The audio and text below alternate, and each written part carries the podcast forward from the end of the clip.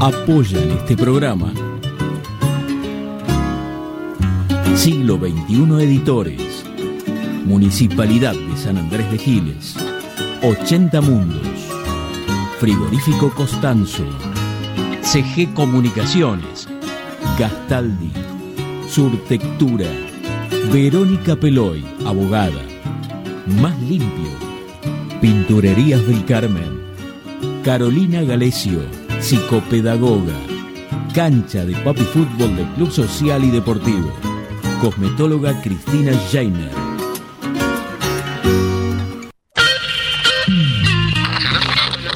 Nuestro país tiene todavía muchas cuestiones para resolver.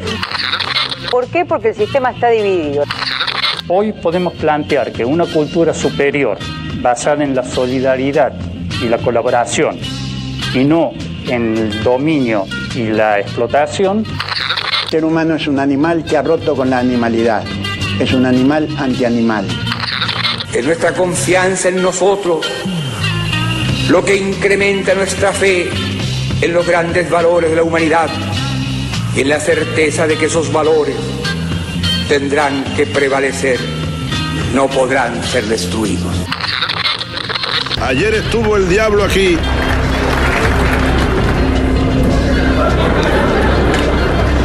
En este mismo lugar huele a azufre todavía. Dios ha muerto. A medida que me admiro más, encuentro que soy una real catástrofe. Yo diría que están muy gozoso que haya millonarios en un país como que haya mendigos. Además, los mendigos son la condición necesaria para los millonarios y viceversa, ¿no? Principio, lo importante que es para este tipo de temas que todos opinamos alegremente, tener opiniones un poco más fundamentadas. Ya nadie necesita un DJ. Ya con los programas que hay en la computadora y todo eso. Una de las cosas que dijiste me parece muy acertada, aventurero, porque yo creo que esta vida es una saga, es una gran aventura y hace falta mucho valor para vivirla profundamente, o si no me quedo quieto en una esquina, me caso con la primera que conozco, me hago solamente de un club de fútbol, voto siempre a la derecha o a la izquierda y se acabó.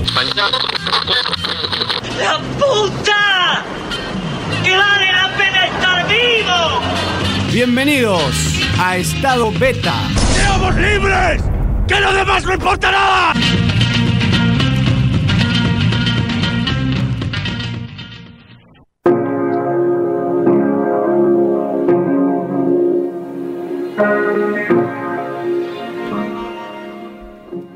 Estoy en el miedo, entre la espada y la espada, en miedo del horizonte. Soy un horizonte que tiembla, un electrocardio horizonte. El amanecer es mi corazón. Estoy parado en medio de la vida y aquí me siento muy, muy mal, rodeado de caretas, gente paraguas, gente careta. La careta es un paraguas para las lágrimas y hace rato que no puedo largarme a llover. Es de noche y estoy en el miedo del campo del desconcierto. Para lucir la luna se come a las sombras, por eso engorda cada noche más. Estoy en el miedo de un viaje a la luna, entre la espada y la espalda. El grito no hace eco. Me partiste el miedo. Estoy en el miedo de la gente, el miedo del pogo, donde no puedo encontrarte a los ojos. Pero qué ganas de arte, qué ganas de arte por la boca, arte por la cola, arte por los niños del más allá. Yo solo quiero arte un beso. Estoy en el miedo.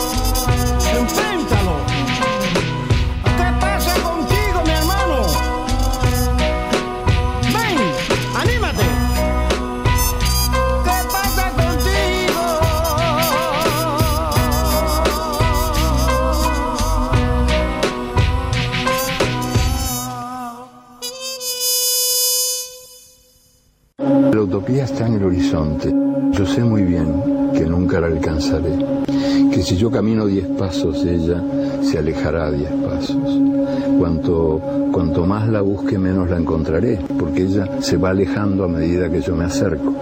Y entonces, ¿para qué sirve la utopía? Pues la utopía sirve para eso,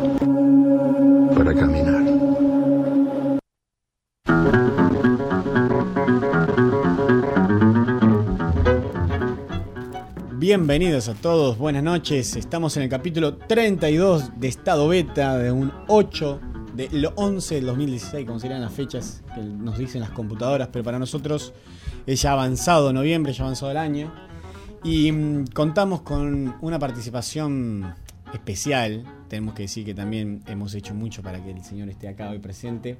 Pero uno de los precursores de esto que se llama Estado Beta, que en su momento fue que sea rock, lo tenemos a Carmelo Marino con nosotros en el estudio. ¿eh?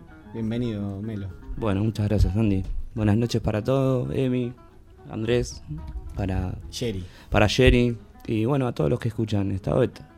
Eh, un, bueno, para mí esto es como revivir momentos. Hoy, hoy vamos a hacer un viaje al pasado, creo. Un viaje al pasado de nosotros porque tenemos un programa mm, en el cual va a haber mucha música de la propia voz de los artistas, de aquellos que lo hacen. Y vamos a estar hablando en un ratito nomás con Seba Duarte, que también conocido como El Pollo, que escribió un libro, entre otros tantos, que se llama Ricky de Flema, el último punk. Y nosotros con Melo, con Carmelo, hemos compartido muchos, mucho a Ricky, hemos estado en cemento. Y así que bueno, vamos a recorrer un poco también nuestra etapa más de adolescente panquequera. Así es. Eh, como bueno, ya saben, este programa se transmite por FMVAL 94.7. quien comanda y hace posible que esto salga al éter, acá nuestra querida Sherry. Eh, ¿Cómo estás, Sherry? ¿Cómo te trata el año a esta altura? bien, se, ríe. Em, y como siempre saben, acá la tenemos a Emilia Terren, que ya está posteando también al éter. Hola, buenas noches. Así es.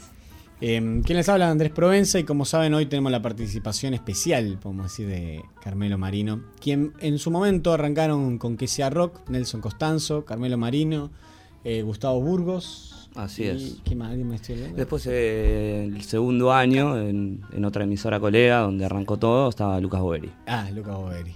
Y ahí yo me sumé como un columnista, como tantos hoy participan en este programa, y de a poquito mm, me fue comiendo este mundo, y hoy eh, hacemos estado beta con Emilia Terrena hace tanto tiempo, y insistimos para que viniera Carmelo Marino y al programa, y más hoy en especial.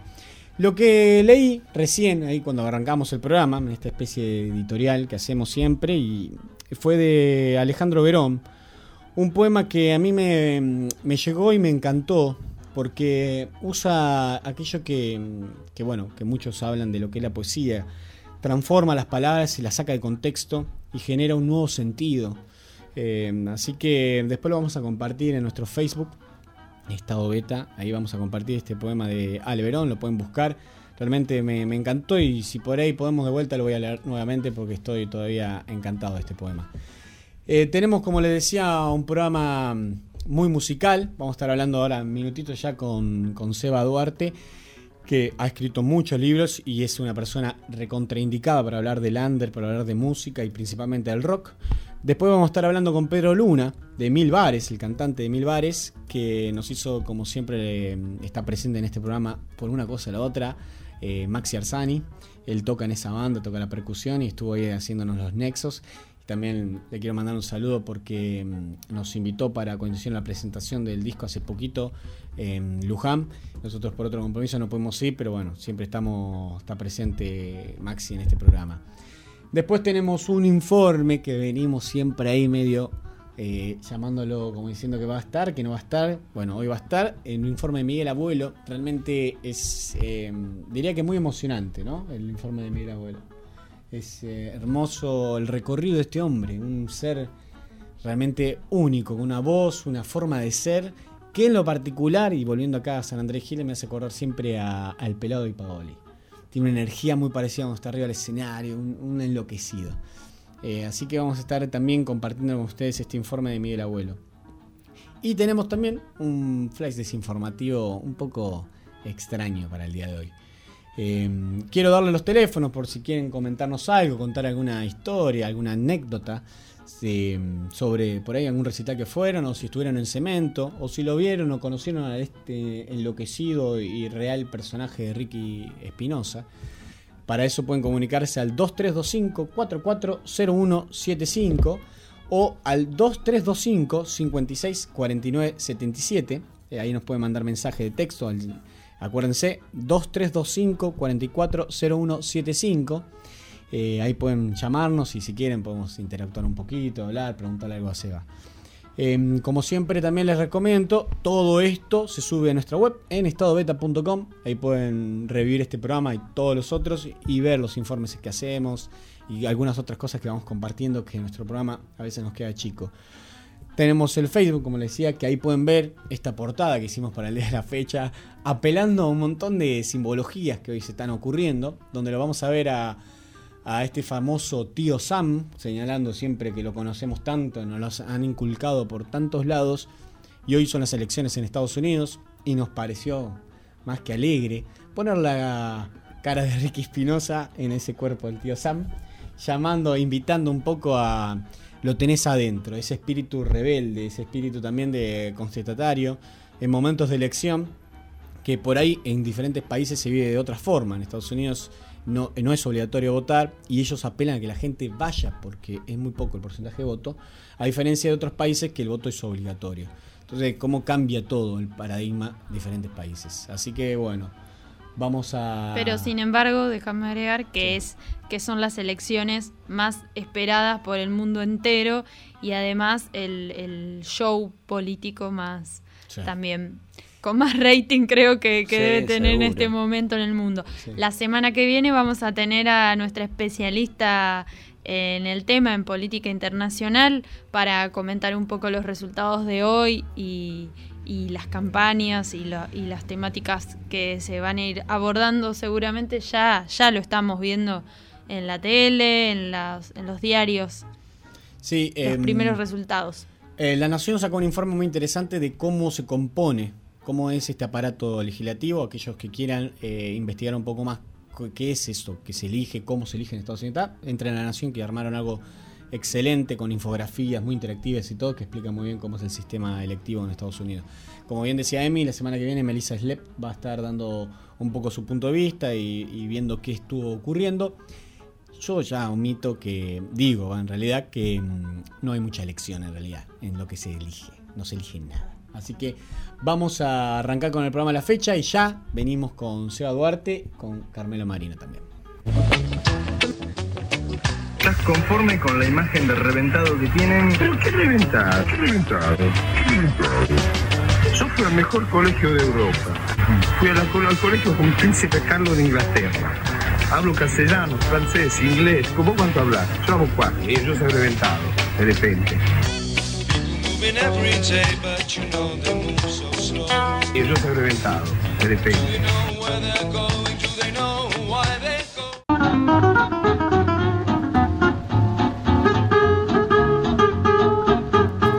Periodista, escritor, participó en el diario La Razón, Cerdos y Peces, Maverick Rock, Rock and Roll, La Otra Arte, Pensamiento, en Canal 5 de Lanús, Telecreativa, Condujo y produjo La Esquina del Rock Independiente, Supernova FM y tantos más. También colaboraciones en Rolling Stone y en Clarín Espectáculos. Escribió siete libros: Ricky de Flema, El último punk, La Constitución Travesti, Pink Floyd, Derribando Muros, Madonna, Reina Material, The Cure, La Leyenda Dark, Mujeres Perras y Yo Toqué en Cemento. Así que le damos la bienvenida a Sebastián Duarte. Buenas noches y bienvenido a Estado Beta. ¿Cómo estás? Un placer estar hablando con ustedes. Por favor, el placer también es nuestro y te agradecemos. Eh, hoy hablamos más temprano y me decías que estabas eh, bastante yendo y viniendo con varios compromisos, así que es un placer que podamos charlar un ratito ahora en el programa. Genial, genial, acá estamos. Bueno, contame, vamos a arrancar por el principio, también por lo que ha ganado bastante fama dentro de todo y, mm, lo cual me acercó también un poco a vos. Em, ¿Cómo fue conocer un poco a este personaje, Ricky Espinosa, este Ricky de Flema? Que lo llamaste el último punk y que dentro de lo que yo conozco también coincido con vos, ha sido el, gran exponente de este movimiento. Sí, mira, en realidad eh, Mira, eh, el título es un título, ¿no? El último pan, eh, pueden haber seguramente algunos pans ofendidos, ¿no? Cada pan cree que es el último, eh, él, ¿viste? Pero es un simbolismo, de alguna manera marca a un artista con, con todos los condimentos de, la panquitud y las ideologías cercanas a la narcopunk que hubo acá en este país, defendiendo sus ideales. Eh, eh, siendo antisistema y eh, defendiendo su arte, ¿no? me parece que llegando bastante lejos, como llegó Ricky con su banda Flema, por tratarse de un grupo underground.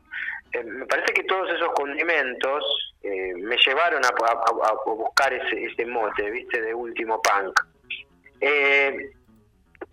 yo fui testigo de, de, gran etapa de Ricky porque mm, vivimos, vivíamos, yo vivo todavía en el barrio de Avellaneda, de cual eh, él fue oriundo, en la zona de Herley, que es partido de Avellaneda, y por una cuestión de, escena musical, de, cuestiones de, juventud y, la plaza del barrio, y, bueno, todo eso, salas de ensayo, hizo que uno mm, conozca los personajes de, la zona. Y entre los personajes de la zona estaba Ricky, que Ricky era uno de los que más llamaba la atención. Por su personalidad, por su desfachatez, por su simpatía y también por sus locuras. ¿no? Entonces, eh, eso a mí me ha llamado la atención ya en la década del 80 estoy hablando de fines de los 80, año 87, 88, yo lo conozco a él para esa época. Ya había hablado, había escuchado mucha gente hablar sobre él también, un personaje intenso e interesante, un gran guitarrista, que antes venía de la escena heavy metal. Aterriza en Flema eh, como, como primer guitarrista, virtuoso, y eh, con su personalidad se llevó puesto Flema, ¿no? Se, quedó él y todos los integrantes fundadores terminaron dando un paso al costado. Porque, no, por una cuestión de intensidad, Ricky era muy intenso y los otros no tenían la misma intensidad que Ricardo. Y bueno, él refunda Flema y llega bastante lejos con su modo de manejarse, ¿no? Un pibe con, a mi criterio, un pibe muy inteligente, muy lúcido y y también tenía la, la gran sensibilidad del artista, esa de poder transmitir su fibra más íntima a través de una canción, ¿no? Canciones cortas, pegadizas y contagiosas y con mucho contenido en cuatro palabras, ¿no? Lo que muchos podemos decir en, en, cinco carillas, él lo lograba decir en cuatro palabras y eso me parece un mérito muy grande, no es fácil. Claro, eh, y aparte también en un momento particular, ¿no? Donde se veía por ahí, se necesitaba que gente también expresara por ahí de una forma tan simple, directa, eh, mensajes o se pudiera comunicar con el público. Sí, lo que pasa es que en el caso de Ricky, estos artistas no, como, Ricky Viscerales, piensa, hacen, ¿no? Le sale, eh, tal como le sale, lo hacen. Entonces Ricky ocupó ese lugar sin buscarlo, ¿no? Porque la letra de, de, Flema, la letra de Ricky, eh, reflejaban la vida del flaco, claramente, o inquietudes del flaco, ¿no? Eran muy, muy autobiográficas. En realidad el libro de Ricky, eh, yo lo empecé a trabajar en principio con las letras. Fui primero detrás de las letras y después eh, analizando las letras, buscando información, ¿por qué estaba diciendo este Ricky? Ah, resulta que por esto, por esto, que aquello. ¿No? Fui traduciendo de alguna manera la letra. Eh, eh, el libro termina siendo una traducción de su autobiografía. Por ejemplo, el disco de él que se llama Vida Espinosa. Es un disco que yo escuché mucho, lo escuché mucho y creo que eh, si uno lee el libro entiende por qué compuso esas canciones, ¿no? Me parece que si la gente hace ese ejercicio, el lector hace ese ejercicio, se va a dar cuenta que hay un paralelismo grandísimo, ¿no? Entre, entre la, la vida del flaco lo que fue y, y su catarsis en ese disco que es su autobiografía.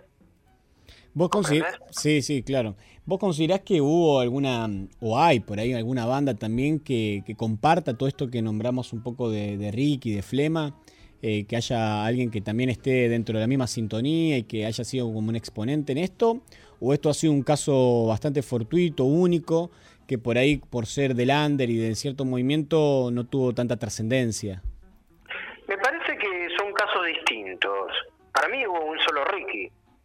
No significa que hayan otros Rickys, eh, quizás, eh, que puede, digo, digo Ricky metafóricamente, ¿no? Pues a lo mejor hay un Ricky tocando en, en, en, una casa humilde en, el tercer cordón del conurbano bonaerense, ¿no? Este, y lo desconocemos. Lo que lo hace más grande a Ricky en este caso, más grande entre comillas también, ¿eh? Eh, que no se malinterprete, es que él a su modo, a su manera y con sus limitaciones llegó bastante lejos. Eh, llegó a llenar cemento eh, dos noches seguidas y llegó a telonear a los Ramones y sin vender sus ideales. O sea, bastante lejos llegó para una época, estamos hablando de la década del 90, ¿no? hoy son otros tiempos, pero personajes hay siempre en el rock. Lo que pasa es que Ricky trascendió un poquito dentro del underground, ¿no?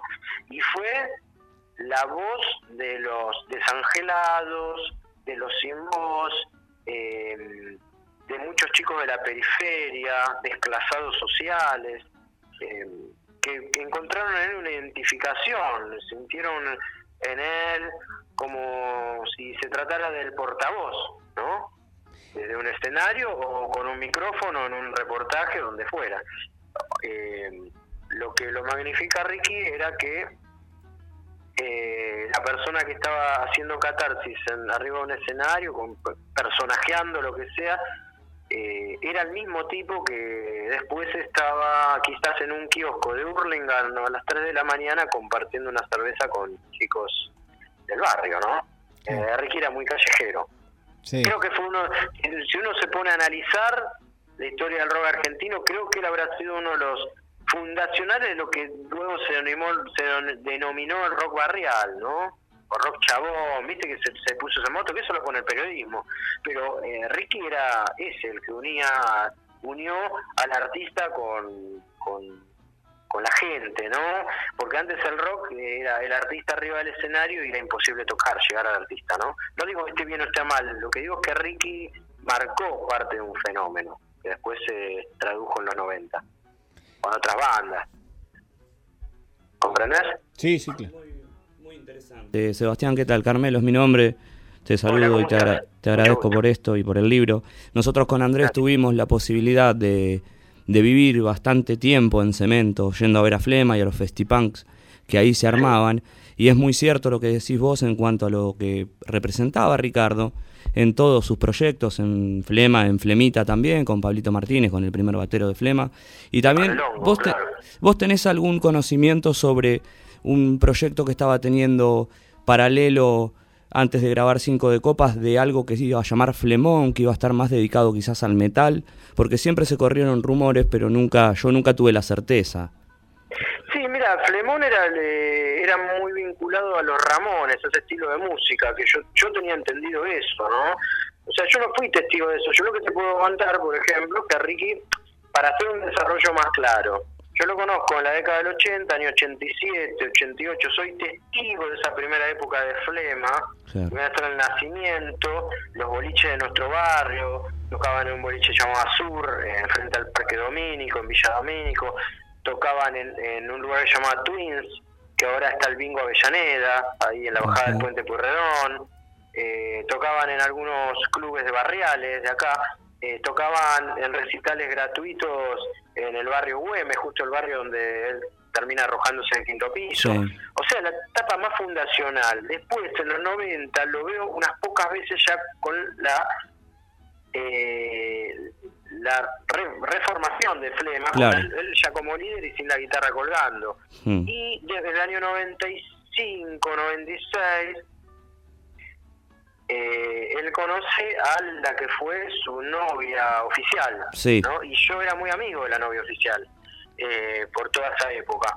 Entonces ahí vuelvo a tener otro trato que es de acercamiento ya más más frecuente, de salir a comer los cuatro juntos, yo con mi ex mujer, eh, con, con, la novia, de compartir otras cosas más que iban más allá del escenario. Seguro. ¿Entendés? Sí, sí, sí, sí. Y bueno, y, ahí en, paralelismo, yo como periodista y como artista, pero ya tuvo otra profundidad esa relación, con la cual te dejo en claro que nunca fuimos amigos, Sí. éramos conocidos, viste, no, no es que, viste, el flaco es el amigo que hizo el libro, no, era, Claro. yo fui testigo, y éramos conocidos, nos conocíamos desde la década del 80. El barrio era algo que nos unía, el tema de la novia también fue otro, otro, otro motivo por el cual no- nos, nos veíamos más seguido, y además, eh, como periodista y como artista, Claro. ¿Se comprende? Sí, sí, sí. te- Eh, pero al ser testigo de, de todo lo que fue pasando con Ricky, a mí me llamó siempre la atención. Desde Sí. el año 87, la primera vez que lo veo en un ensayo de Flema, que me lleva a un amigo en común, sí, eh, a partir de ese día a mí me llamó la atención. seguro. Había, él ya, ya era, había muchas leyendas de él, viste, en el barrio. Leyendas urbanas. Claro. Sí, sí. Pero, bueno, eh, a mí hasta el día que fallece, yo siempre pensé que era un artista llamativo. Seguro. Y cuando él fallece, eh, ahí me, me, me me- me planteo la idea de hacer el libro, me parecía, esto, es- la, la historia de este flaco va a quedar para unos pocos, Sí, eh, de- de- del underground, y además de un algo que no trasciende tanto que es el punk en Argentina y más el punk tan tan underground no tan Sí. no, no, una cosa de Ataque 77 que después firmó con las grandes Sí. disqueras eh, hizo un rock un punk rock futbolero no sí, los estaba, violadores, sí. estaba el mercado detrás en caso de Ricky no, no sucedió eso No. entonces yo pensé me parece que es interesante que se conozca la vida de este flaco porque si yo te digo en el año 2004 yo pensé eso Seguro. Yo no sé si alguien se va a, a esmerar a, a revisar la vida de Ricky Espinosa de acá a 10 años. Dije, yo, Claro. yo creo que nadie se va a acordar de Ricky, solamente los chicos que iban a los Fetipunk. Seguro, como nosotros. Los grandes van- va a quedar como un mito. Digo, voy a escribir el libro para, ojalá que, que con el tiempo se sepa que existió un Ricky. Seguro. Esa fue mi idea original eh, y primitiva del nacimiento de ese libro. Eh, o sea, pasaron cuántos años. Yo empecé a trabajar en 2004, hace 12 años, ¿no? 13 años. sí. Que pasó todo esto. El libro sale en el 2005 y, y hoy eh, la verdad que estoy realmente eh, contento porque mi plan, eh, mi, mi, mi- mi humilde plan, porque estamos hablando de un libro muy underground también, ¿no? Sí, sí. No es un libro que está en las lib- grandes librerías de los shopping. Eh, que mi plan al final eh, salió bien, ¿no? Porque muchos chicos hoy, adolescentes, conocen a... a- con- con- saben que, cono- que que existió Enrique porque leyeron un libro, ¿no? Sí. Y después fueron a escuchar sus canciones, o irán a los recitales de Flema. Hay muchos Sí. chicos que a mí me cuentan que empezaron a escuchar eh, Flema de- después de que les llegó el libro. Claro. Sí, sí, sí. Entonces, me parece que ese fue mi aporte, eh, mi humilde aporte. La vida del flaco, y era una vida al límite. ¿qué va a hacer, Seguro, sí, Era sí, sí. Era, era eso. Ricky era, era, un, era un guarro, era un pibe sentimental, de buen corazón, pero que también eh, era picante. Sí, sí, sí, como todo Pax, digamos, una profundidad. Y nosotros que tuvimos la suerte de poder ir al- a ese lugar tan maravilloso que fue Cemento, era muy lindo estar en las colas esperando para entrar y que todo el mundo tuviera anécdotas. Siempre de. Yo siempre le digo a mis amigos y a todo el mundo cuando hablo de Ricardo Espinosa, ¿no? De el fiel reflejo de lo que es el rock, la rebeldía y la amistad, pero bien sentida, ¿no? Bien lograda. Lo quería todo el mundo o lo odiaban, no tenía término medio, ¿viste? Y- Claro, sí, porque él generaba o amor o rechazo absoluto. Totalmente. Hay mucha gente que no lo quería. Ahora hay mucha gente que, que, que dice que lo quiere y no lo quería. Seguro. Eso es lo más interesante, porque en la biografía también yo iba revisando cosas. A mí me ha pasado, por ejemplo, eh, en estos años, que viste cuando algo trasciende un poco, porque ese, ese libro trascendió bastante, ¿no? Porque es un libro llamativo en la historia del rock argentino. Sí. ¿no? Es un libro que está está en la biblioteca del rock argentino, o sea, la vida de Ricky, eh, pero bueno, con mucho esmero, hubo que defender mucho el libro, me he recibido muchos piedrazos, ¿viste? Por el libro, entre comillas. Y no era menos para un punk. ¿Me entendés lo que te digo? Sí, sí. A lo que ahora es que es lógico porque, bueno, cuando algo trasciende, empieza a llamar un poco la atención, están quienes quienes te tiran flores y quienes te tiran piedras, ¿no? Eh, Sí. Se generan polémicas, yo digo que fue verdad o que es mentira, o que no, o que sí. Eh, que es, parte de, cuando uno hace algo, ¿viste? Cuando vos haces algo, siempre que y es algo que expones, eh, quedas expuesto, obviamente, como dice la palabra. Pero yo también he notado que muchos eh, eh, muchos que muchos artistas que decían que eran amigos de Ricky no, no lo eran, eran conocidos o... Sí. mira, los que están en el libro eh, no es que fue una idea mía que estén en el libro, que participen, sino que investigando a través de las amistades más cercanas de él, eh, fueron quienes también me orientaron para que sepa quiénes tenían que estar en el libro. Claro. Los que están en el libro eran con los más cercanos a él, o con los que más compartían cosas íntimas con el, con el artista, conocían intimidad más fuerte. Vamos a decir Pergolini, sí, Pergolini fue muy amigo de Ricky. Sí, sí, Nico Villano. Ferroni lo, sacó de la cárcel una vez. Sí, sí. O sea, no, no es un chiste. No, no, es un amigos. Conocido. El, que, el cantante del otro yo también. Sí, Cristian Aldana, te lo iba a nombrar. Entonces, están los que, clave, obvio, después Ricky conocía a un millón de personas. Sí. Compartido escenarios, festival. Sí, sí, sí. Eh, también habían artistas que eran muy amigos de la novia. Claro. Y por ende, es como que yo yo también podría vanagloriarme y decir, no digo entre comillas vanagloriar, yo era ahí re amigo de Ricky. Yo tengo la autoridad absoluta para haber escrito el libro. Claro. ¿Por qué? Porque la novia era muy amiga mía.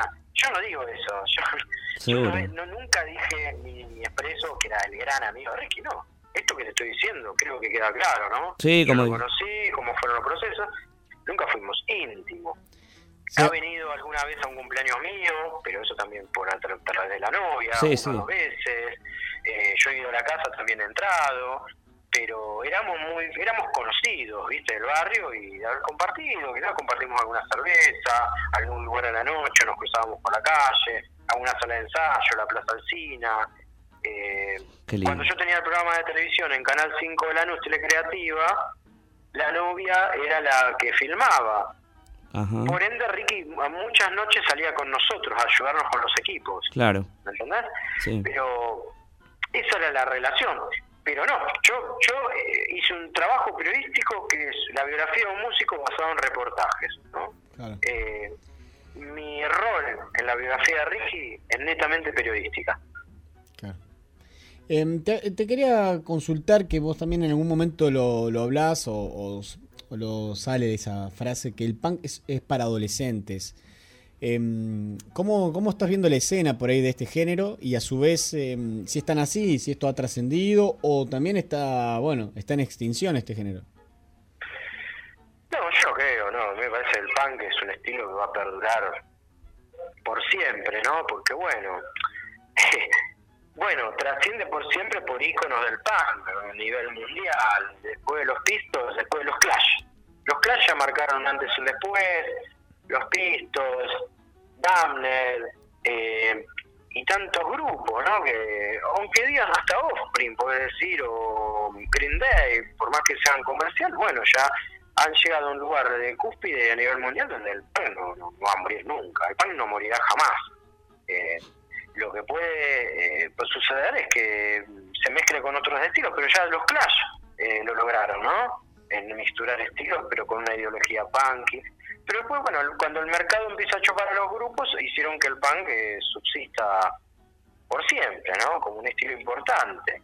Eh, me parece que, bueno, Ricky decía alguna vez en un reportaje que le hice yo, que está en YouTube, que le hice en la casa en el año 2000, eh, habla que para muchos el rock, el punk es adolescente, y que después tienen 30 años y los el sistema muchos casos sí, pero me parece que hoy en día no sé si están así.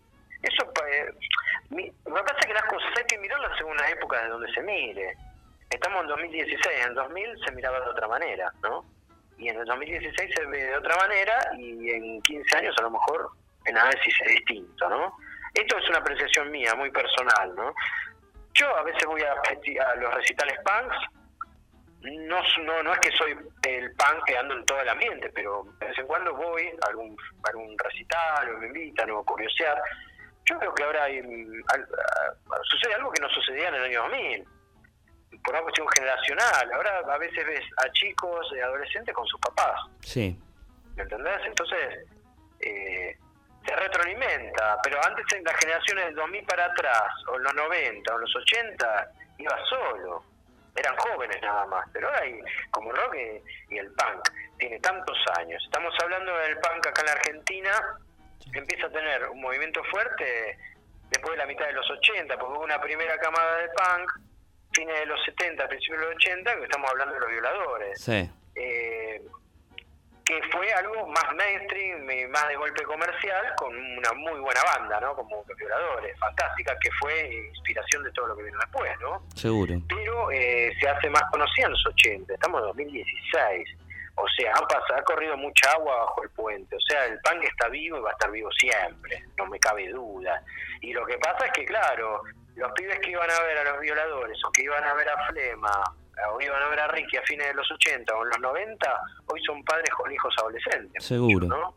Entonces, al, al, hijito le gusta algo de, no sé, de, ataque. Y bueno, y el padre escuchaba ataque antes. Yo converso mucho con los chicos. Eh, y noto mucho eso, que, que muchos chicos eh, encuentran vinilos de sus papás. Sí. Ahora que se está poniendo de moda traer los vinilos, eh, recuperan vinilos viejos que estaban guardados y con, con, polvo en alguna cómoda de alguna casa eh, y están escuchando los vinilos de los padres. Eso es fantástico, pero eso porque el, el, el punk rock o el rock local tiene cincuenta y pico de años, loco. Mucho tiempo. más allá de ser un género, está dentro de una música ya popular. Claro. Argentina. A, eh, es mi análisis, es lo que te planteo. Sí, em, a mí me gustaría que me cuentes un poco, yo que eh, tenés un libro bueno que yo toqué en cemento que salió el año pasado em, y que me gustaras eh, que, que, nos contaras un poco cómo, cómo es cemento, cómo fue esta transformación, porque hoy nosotros íbamos a cemento y hoy no podría estar abierto ese lugar según las normas de seguridad digo, y todo lo que ha pasado después de Cromañón. Eh, digo, por cómo era el formato y no tenía salida de emergencia y demás. Me gustaría que nos cuentes un poco de qué trata este, un poco ese libro, Yo toqué en cemento, y tu visión, tanto que has ido a recitales ahí y demás. No, Cemento fue un lugar de culto, eh, un lugar mítico, como habrá sido el Einstein para la época anterior a Cemento, como lo habrá, habrá sido la cueva, ¿no? O La Perla de Once, para las generaciones de esa época y bajo la cantidad de años que, tenía el rock eh, en la escena, ¿no? Eh, lógicamente Cemento es una transición, fue una transición entre lo de antes, cuando el rock no era popular, a cuando el rock se hizo popular. ¿no? Cemento fue clave, fue como el fue el canal de Panamá, ¿viste? Una cosa así, ¿viste? Entre comillas, ¿viste? Por donde pasa todo. O sea, tenías que pasar para ir de un continente al otro, pasar por ese canal. Eh, y Cemento fue eso. Me parece primordial que rescatar eso. Eh, también fue eh, el lugar de preparatoria para todo lo que vino el rock después, cuando el rock todavía era muy, incluso podríamos hablar de escenas que empezaron primitivamente, eh, pegando carteles, haciendo fanzines, haciendo su propia escenografía, haciendo el boca en boca, todo muy artesanal, ¿no? Eh, la preparación del artista eh, cemento era el lugar, era, era, la escuela. Ahora, si vos pasabas esa etapa para como terminar la, secundaria o la primaria, no sé, como lo quieras ver, pasabas allá a la liga de las universitarias, que era obra sanitaria, que era lo más grande llegar a obras, imagínate, era llegar a a River. Pero para una generación, cuando el rock no tenía cincuenta y pico de años, para toda esa generación, obras era ya llegar al cielo o Luna Park. Pero Cemento era el lugar donde vos te curtías. Entonces toda la generación de músicos de esa época se curtían ahí, se hacían de abajo. Era absolutamente subterráneo el lugar. En todo sentido ¿no? Había un paralelismo en esto de la subterraneidad, porque no era simplemente musical o artística, también el lugar. Era literal. Ustedes lo conocieron. Sí, literal. Un lugar oscuro, siempre oscuro, no tenía eh, ni, una, ni un ventilete, eh, húmedo, cerrado, asfixiante, precario, baños rotos, eh, húmedo, horrible, era, era pestilente el lugar pero a todos nos gustaba porque nos sentíamos underground para nosotros, para todos los que curtimos el lugar, tanto artistas como públicos, era, era ver qué iba a pasar en la escena, era ver qué lo que pasaba, que era de verdad, ¿no? Ahí encontraba las cosas que uno creía que eran de verdad. Entonces, y bueno, no, no nos equivocamos las generaciones que pasamos por ahí. Yo empecé a ir a Cemento en el año 89. O sea, a partir de ahí vi gran parte de la escena de músicos que hoy son cuarentones, cincuentones que viven de la música y son profesionales y su profesión es músico y suenan en las radios o llenan al estadio. Eh, bueno, no nos equivocamos. Toda no, la generación nuestra que, que creíamos que la, la posta salía de ahí. Y sí, salió de ahí la posta. Y por algo esos artistas llegaron. Porque el sacrificio de hacerse de abajo y de todo esto que yo nombraba, de salir a, a engrudar eh, carteles, eh, andar con tu, tu, balde de engrudo en los trenes a la madrugada, pegando tus afiches de que ibas a tocar en cemento, los volantes, el boca en boca, las giretas nocturnas. Eh, el que pasaba todo ese sacrificio y además tenía talento, obviamente, llegaba. Seguro. Pero había que pasar esa, ¿eh? ¿Cuántos no pudieron? Y lógico, porque no todo el mundo es talentoso y, y perseverante. Los talentosos y perseverantes llegaron. Seguro. Y bueno, pasaron por cemento y empezaban a lo mejor llevando 30, 40 personas sus amigos y bueno, a base de talento, de esfuerzo, de originalidad, tenacidad, después te llenaban cemento y cuando te llenaban dos, tres cementos, ya estaban para salir de cemento y se iban a obra. Sí, yo tuve la oportunidad de poder hablar con los chicos de Flema que vinieron no hace mucho, hace dos años, a un boliche acá que se llama Bahía Norte. Tuve la oportunidad de hablar con Luigi y con Fernando y hablar mucho, agradecerles, de decirle que tanto yo como varios que estábamos ahí, de, viste, de haber ido mucho a verlos a cemento, de, de, reírnos porque la entrada en un momento valía tres pesos, viste, y eran cosas que ahora son surrealistas. Y yo le decía a Luigi, le digo, sin embargo, Flema nunca tocó en obras con, eh, tocando Flema nada más, ¿no? Como banda principal, como le pasó a Los Cadenas, le pasó a Ataque o a Dos Minutos. Pero sin embargo, en el recital homenaje a Ricardo, pasaron varios videos en cemento y uno de esos videos era en Chile, tocando de teloneros de Midfit, y era, viste, era como verlos en obras, porque era un lugar más o menos así, y ahí yo pude tener un poco más la realidad de lo que era Flema en otros lados también, en Sudamérica, viste, y Luigi lo rescataba porque ese mismo año hicieron gira, viste, en, en Chile. Y era muy, muy, muy loco, viste, decir qué lástima, porque ¿quién no se imaginaría hoy de los que vimos a Flema? Un Quilmes Rock con Flema, por ejemplo, ¿no? o un Cosquín Rock con Flema, que para mí sería fantástico, ¿no? Por, por todo lo yo que... Yo me acuerdo lo... que estás contando porque yo tuve ese material, lo había visto, eso lo había filmado la novia de Ricky, que había ido a la gira con ellos a Chile. Sí. Y era en el estadio de Colo Colo, el microestadio de Colo Colo fue eso. Impresionante. Pan con crestas. Impresionante. Sí, sí, esas imágenes son muy fuertes. Sí. Eh, Sí, lo que pasa es que, bueno, vos tenés que pensar que en esa época no existía internet. Claro que sí. También, ¿no? Sí, sí, sí. Eh, son otros tiempos. Eh, cuando empezábamos la charla, eh, ustedes decían que, bueno, se me. que. O, o hablábamos, no, no me acuerdo si cuando empezamos, se me está mezclando un poco todo, pero perdón porque dormí poco No, anoche. por favor. Eh, pero hablaban algo de, de qué sería hoy o algo por el estilo. Claro. Ayer lo que fue ayer y lo que sería hoy. Eh, yo lo que creo es que los tiempos son distintos y en el caso de cemento, Sí. Eh, cemento marcó una época, no podría existir. No, no, lo hablaban recién cuando abriste lo de cemento. El Sí. tema de cemento, me dijiste que hablaste de cemento, ustedes fueron a cemento también. Eh, cemento marcó una época, no, no va a haber otro cemento, No. tampoco va a haber otro paracultural ni Claro otro que sí. este. Probablemente, probablemente en 15 años o en 20 años estemos hablando del Salón Pueyrredón. Exactamente. Mí. Hoy por hoy Lo es... que pasa es que uno cuando lo vive no toma dimensión, la dimensión Seguro. se toma después. Sí. Siempre se toma. Es igual que las bandas. La dimensión del artista se toma después.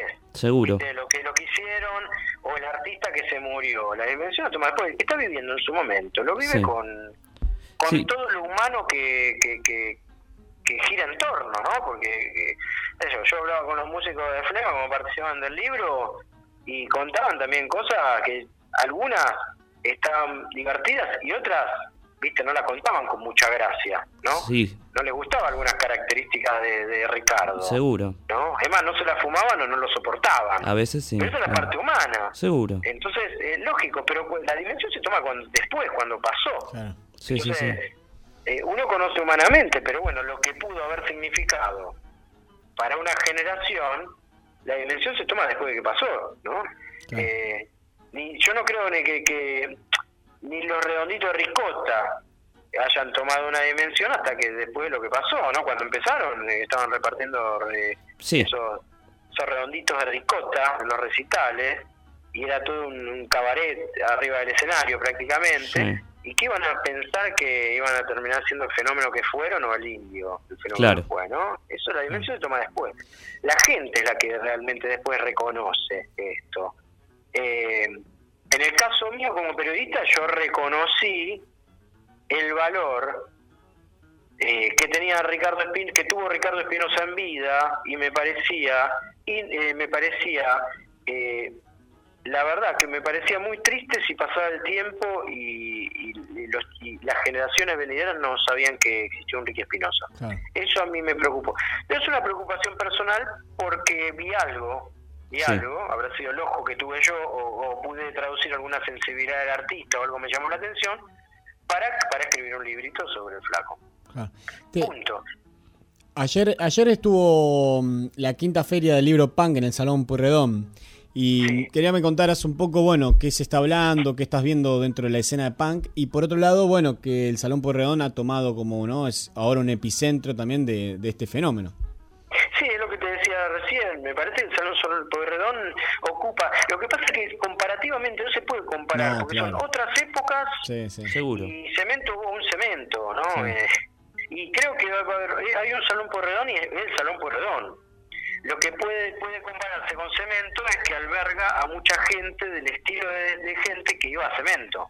Lo que pasa es que cemento eh, diversificaba, ¿no? Porque así como iba el movimiento punk, iban los metaleros, iban todos los movimientos, pasaban por ahí, era la casa del rock.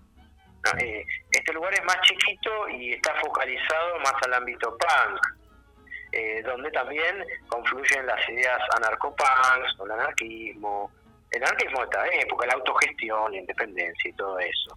Creo que la Feria Libro Punk lo que hace es centralizar en eso, ¿no? En esa pata del anarcopunk que tiene que ver con la autogestión, la independencia, el hacerlo vos mismo y todo eso. Entonces aparecen editoriales autogestivas y, se pone como epicentro ese lugar porque es el lugar más simbólico de, de acá de Buenos Aires. Eh, después de la cena ¿Qué te puedo decir? Eh, a mí me parece que hay muchas bandas. Lo que pasa es que está todo muy muy raro en el rock en sí, ¿no? Eh, por un lado hay una especie de revival y por otro lado eh, yo la verdad que no veo nada, no lo digo de manera crítica, sino descriptiva. Yo no veo algo que me haya llamado la atención poderosamente dentro de la escena eh, punk de hoy, ¿no? Me parece que todavía sigue sigue habiendo el ayer, ¿viste? Sigue, sigue eh, priorizándose el ayer o bandas de hace mucho tiempo que son las que las que siguen moviendo, Por ejemplo, la, vuelta de Embajada Boliviana. Embajada Boliviana es una banda de muchos años. Sí, claro. ¿No? Y los chicos van a ver a Embajada Boliviana. ¿O no? Sí, claro. Y, eh, o a mal momento. Tal cual. Y son bandas de muchos años, son muchachos grandes, tienen, son cuarentones, ya cincuentones, ¿viste? Los artistas. Y después hay un montón de bandas que quedan pegadas eh, a, la escena. Dos Minutos sigue siendo una banda fundamental. Eh, creo que tiene 50 años ya eh, el Mosca. Sí, más o, menos. 50 años, o estaba por cerca de los 50. francamente lo digo, con todo el respeto, seguro hay buenas bandas, seguramente todavía ahora Nihilismo es una banda representativa que empezó haciendo un homenaje a Ricky Espinosa, incluso tiene el logo de Ricky, de un Ricky en dibujito, y hoy ya tomaron su personalidad, tienen sus propias canciones, hacen giras, llevan mucha gente. Eh, lo que pasa es que en el ámbito punk siempre es distinto porque si, si o es una banda punk que que de alguna manera eh, concilia con las grandes discográficas o grandes movimientos discográficos, eh, si no pasa eso, van a ser bandas under. ¿Entendés? No, Sí. Porque no es un gran público el punk, no, no es que es un público que le llena estadios, a no ser que sean los Ramones, ¿viste? Sí, sí, sí. Los, los Ramones no existen más. Y acá en Argentina llenaba. Acá no, no, acá no hay fenómenos de, de- de ataque, pero ataque tampoco es el mismo, ¿no? Claro. Totalmente. Em, vos sabés que, em, bueno, nos queda corto como siempre el programa, pero después me gustaría que en otro momento podamos hablar para que hables de em, la constitución travesti, que me pareció excelente ese trabajo. Eh, me, me encantó porque yo lo he vivido un poco, conozco esa zona, conozco todo, todo lo que vos nombrás en el libro y me parece que da para un desarrollo... Sí, sí, me parece que da para un desarrollo también bastante, para charlar bastante, entonces me gustaría que en otro momento podamos hablar y nos dediquemos a eso principalmente. Sí, sí, eso es un libro muy punk. Sí, sí. Porque, digo, es muy rockero ese libro, porque Mm. hay algo que es claro, ¿no? Que también está bueno que el oyente los, lo, por lo menos lo, no sé si lo quiera interpretar o no, pero es un pensamiento mío que vengo de una escuela de la década del 80, ¿no? De lo que es la cultura rocker. Que la cultura rocker no es simplemente hablar de un músico, no es simplemente un libro de Ricky, ¿no? Eh, en la cultura rock, eh, la- el nutrirse de la literatura, de, de- de los- del, del vuelo, de, de las cuestiones sociales, eh, eso es rock también, ¿no? Pues, un- Todos los que los que tenemos alianza con el rock sabemos que hemos leído a Kerouac, que hemos leído a Truman Capote, a, a Baudelaire, a Antonin Artaud, eh, que no, no estaban hablando de algo de tocar la guitarra, ¿no? No estaban hablando de una guitarrita. Pero, y todos, muchos músicos tienen influencia de, esa, de, de eso que leyeron, ¿no? Entonces el rock es una filosofía de vida. Y creo que el libro La Constitución Travesti es un libro rockero donde está el carácter de un libro de rock, ¿no? Un libro potente, con una cuestión social, con, con una, una temática que lo vamos a hablar en otro momento, como decís vos, pero que es un libro de rock and roll, ¿no? Sí, sí. Un libro de noche con situaciones al límite, vivir el hoy, mañana no se sabe si existo, Sí. eh, Y también con, tiene todos los condimentos. y con gente que, a diferencia por ahí de algunos rockers, que pues, se podían ganar un espacio, gente que está mal vista dentro de la sociedad, tienen un pie encima, entonces todavía más esfuerzo lleva esa gente para poder tener un poco más de visibilidad. Vos sabés que, no sé si la conocés, pero Marcia Schwartz, que es una artista que, pictórica, ¿no? Hace una artista visual, eh, ella se dedicó exclusivamente a esto. Sí. No la conozco personalmente, pero Sí, sí, Marcia es, eh, es fascinante porque tiene un parentesco con tu libro en cuanto a lo estético, en cuanto a, a lo que revaloriza ella, que es fascinante. Pero bueno, por eso me gustaría que en otro momento podamos charlarlo bien y, y- y que nos cuentes bien cómo fue toda esta búsqueda y... eh, sí, fu- fueron años muy, fueron años, eh. Sí, fueron sí. años. Ese libro, yo diría, yo quiero a todos mis libros, pero para mí es el libro más importante. Eh, sí. Escribí por, por todo lo que hay en ese libro, es muy, muy fuerte y también porque puse mucho el cuerpo, estuve ahí, Claro. ¿no? Entonces es un libro testimonial también. Como, como hacen los grandes escritores, como también Truman Capote, que bien lo lleva a Ricky en la, en la remera de él, ¿no? Sí, sí, que ves, Ves, bueno, ahí está. Ricky le, leyó a Truman Capote, ¿ves? Eh, y bueno, ahí son las influencias. Por eso yo le digo al oyente, chicos, eh, está buenísimo leer biografías, pero te gusta mucho el rock, anda detrás de la literatura de rock, rockera, que está bueno también, que abre la cabeza, concientiza, porque el rock si no genera eso, ¿viste? Terminamos escuchando eh, música envasada, ¿no? Y, que, y está bárbaro quien quiera escuchar lo que quiera escuchar, ¿no? Pero si te gusta mucho el rock y el rock de verdad, entonces eh, salí en, a bus- en búsqueda, ¿no?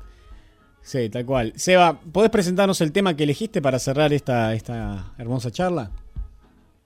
Sí, eh, eh, vamos a escuchar el tema Todos los días son hoy, de Ricky Espinosa, eh, de su disco Vida Espinosa, que también recomiendo que lo escuchen porque es autobiográfico y tiene mucho paralelismo con el libro. Es para, si vos lees el libro o escuchar la canción, eh, vas a entender muchas cosas en común. Buenísimo, Seba, te agradecemos mucho y bueno, vamos a estar en contacto pronto para poder hablar del otro libro. Cuando quieran, amigos, un placer. Igualmente Buenas para nosotros. todos. Gracias. Chao, chao. Chao. Vamos a escuchar el tema entonces.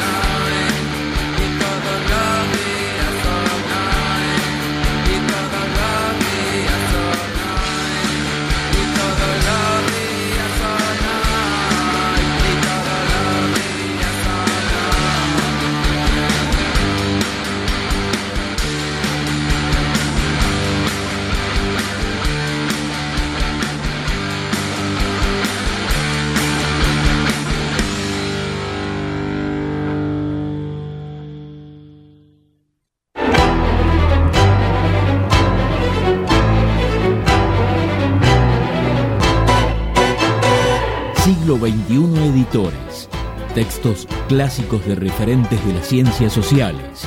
Materiales de calidad y excelente presentación que enriquecen el mercado editorial y el desarrollo y la vitalidad de la cultura latinoamericana. Conoce el catálogo en siglo 21 editores.com.ar. Todos podemos transitar por los caminos del arte y la cultura. La Dirección de Cultura y Turismo de la Municipalidad de San Andrés de Giles te invita a participar de talleres gratuitos en barrios y en localidades, muestras, certámenes literarios de cuento y poesía, salones de pintura, obras de teatro, conciertos, ferias y que visites el Museo de la Familia Gilense. Acércate al Centro Municipal de Cultura en Rivadavia 752 o al Complejo Municipal Museográfico y Cultural, Mitre y 25 de Mayo. Búscanos en Face como Dirección de Cultura y Turismo SAG. Sintiendo tu pulso, caminamos con vos. 80 Mundos, agencia de viajes. Somos una pequeña empresa que desde 1996 trabajamos en la promoción de viajes y turismo, generando y valorando la confianza con nuestros clientes. Nuestra casa central está ubicada en San Andrés de Giles, en Alcina 432, teléfono 02325 440741. También estamos en San Antonio de Areco y en Capital Federal. Visita nuestro sitio www.80mundos.tour.ar y conoce nuestras propuestas. 80 Mundos, agencia de viajes. Frigorífico Constanzo, verdaderamente del campo a su mesa. Tenemos los mejores cortes de cerdo, lechón, cordero, chivito y todos los productos de granja. Visita nuestros locales en San Andrés de Giles, Rivadavia y Suero, en Mercedes, Avenida 17 entre 26 y 28, en Luján, Avenida Carlos Pellegrini 1371. Buscanos en Facebook y conocé nuestras ofertas. Frigorífico Costanzo, verdaderamente del campo a su mesa.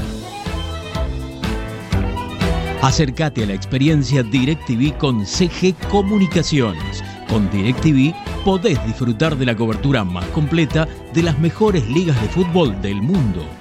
Llegamos a todos lados, más de 54 canales en HD. Podés mirar online lo mejor de DirecTV, donde y cuando quieras desde tu computadora, tablet o teléfono celular.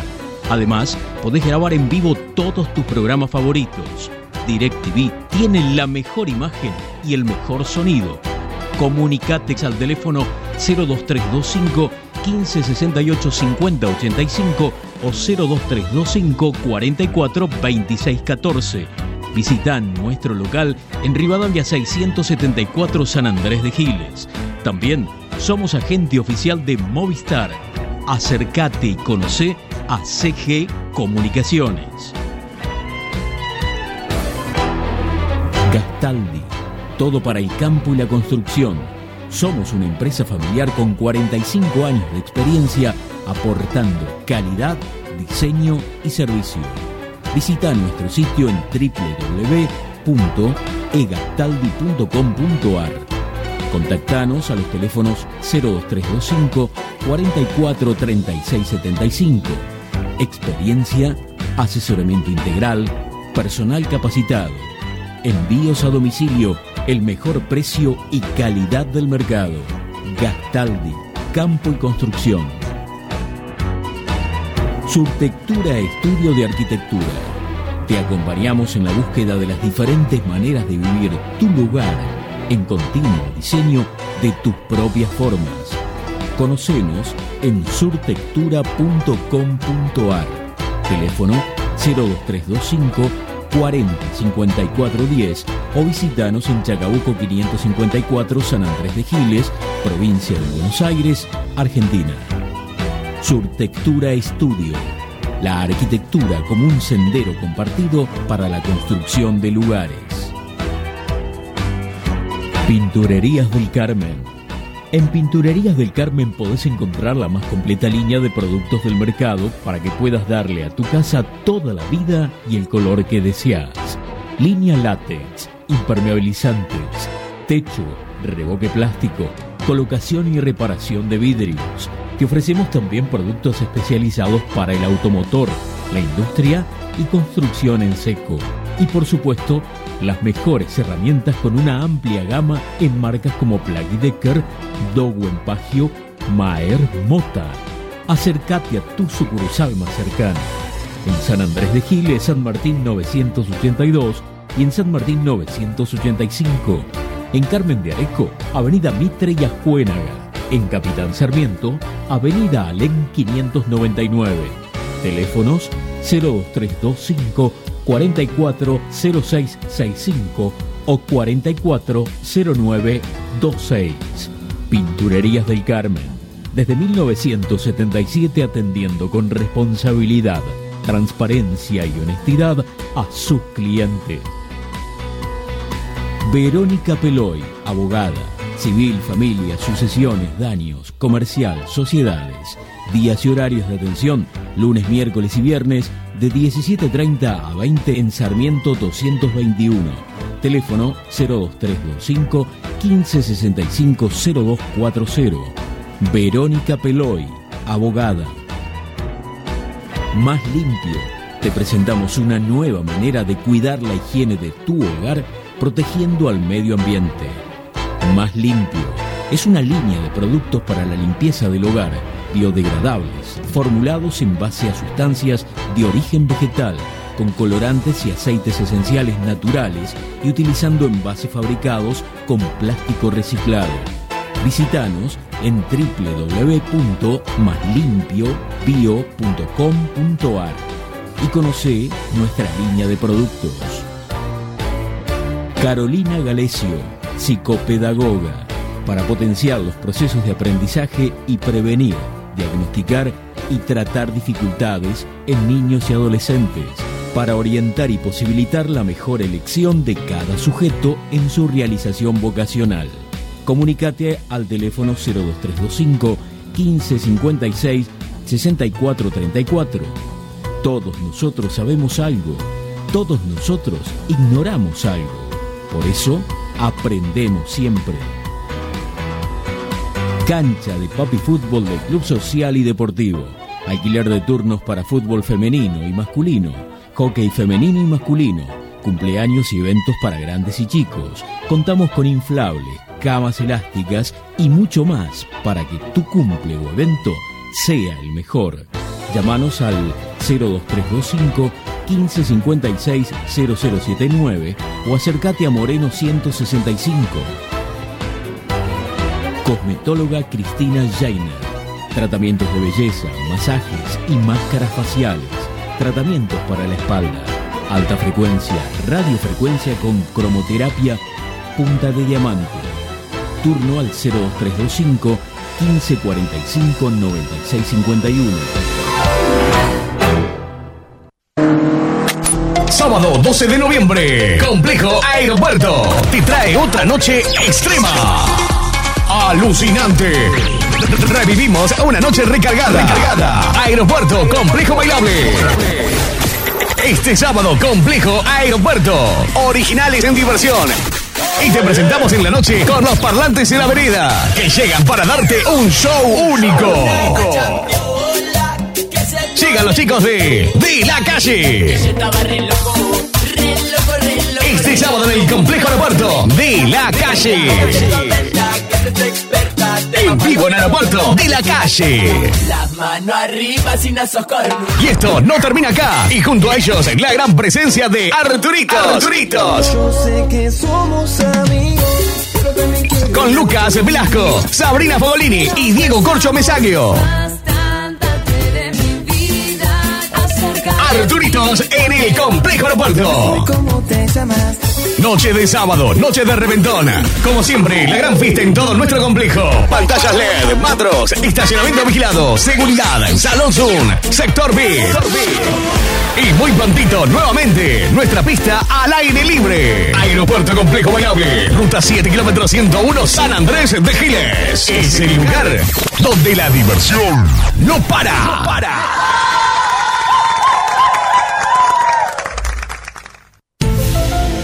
Con eso quieres decir que si eh, yo estoy en estado alfa y me están, están induciendo a un estado beta, digamos que cuanto más me resisto a permanecer en el estado alfa, el tipo es capaz o la máquina automáticamente aumenta la modulación del estado beta y realmente me está, bueno, pues estrangulando hasta que yo no acepto su estado o su onda vibratoria. Cuanto más me resisto, más potencia emite. Cuanto, más me resisto, más potencia emite, más potencia emite.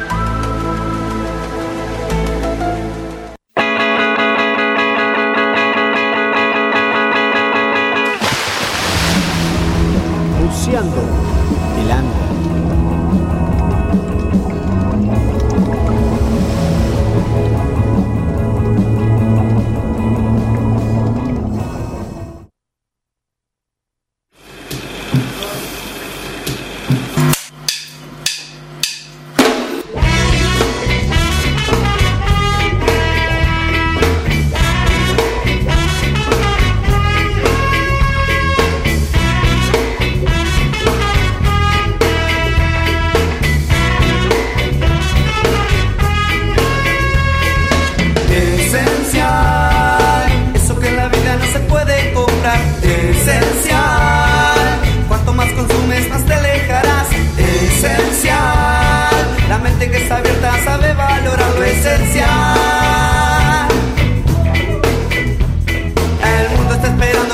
en la cabeza nos han metido que llegar al Salvador. Unos hablan del profeta y la esperada salvación, otros creen en lo eterno y en la purificación. Yo no creo en las palabras de tu santo ni tu Dios, pero creo en los hermanos que me aceptan como soy. Y logramos en familia que trascienda la nación, ese cambio en la conciencia traerá la solución. Oh, esencial, eso que en la vida no se puede comprar. Esencial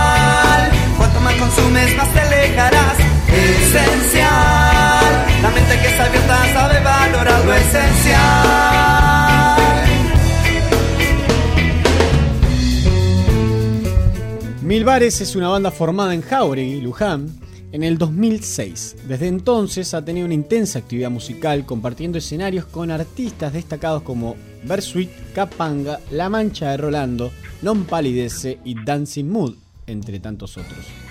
Le damos la bienvenida en este Buceando Lander a Pedro Luna, cantante y trompetista de Mil Bares. Buenas noches, bienvenido. Hola chicos, ¿cómo están? Buenas noches, gracias, gracias por la nota. Por favor, gracias a vos para darnos este minutito, charlar un poco y hacer este buceando Lander que nos gusta que sea en la propia voz de, aquellos protagonistas. Bueno, sí, contento, contento. Siempre con la idea de difundir, ¿no es cierto? El nuevo material que tenemos, los videos, lo, el nuevo disco. Bueno, gracias, gracias por llamar. Bueno, contanos un poco cómo surgió la, la banda, cuál fue lo que los motivó y cómo fue ese recorrido primigenio, los primeros pasos que dieron con la banda. Sí, bueno, en la banda, por ahí en el Facebook, dice, eh, surge como un encuentro de amigos, de hermanos, una banda familiar, tres hermanos, este, empezamos a sumar gente amiga, eh, charlando en los bares, digamos, a ver qué podíamos hacer con la música, algunos veníamos de, de otras bandas y este con la idea de hacer temas propios porque veníamos de hacer covers. Así que bueno empezó a surgir un, encuentro un espacio de ensayo allá en Jauregui en el barrio Loreto. Y bueno estuvimos como seis meses ensayando aproximadamente un poquito más y en diciembre de 2006 como dijiste hicimos nuestra primera fecha este con con algunos pocos temas propios que teníamos en ese entonces y y ahí, bueno, fue pasando muchísima gente, siempre con, la idea de, seguir progresando, ¿no es cierto? Claro. ¿Qué, ¿Qué estilo los englobaría ustedes? ¿Dónde estarían, en qué género estarían parados? Si se puede, se puede etiquetar un poco. Sí, bueno, nos parece justamente eso, pero manejamos varios estilos que están entre el ska, el reggae, un poco de rock, eh, más o menos por ahí andamos. También tenemos algunos algunos temas cercanos al, al candombe, a la música latinoamericana. En el disco tenemos una rumba, por ejemplo. Este, todo, todo eso fusionado en, en el sello propio que le ponemos nosotros también, ¿no? cierto? Ninguno de esos estilos es puramente, digamos, exclusivo. Em, ¿cuántos, eh, ¿Cuántos trabajos tienen? Tienen dos y ahora presentaron un video. Sí, tenemos disquito de 2011 y tenemos Somos de Acá, que lo sacamos en 2015.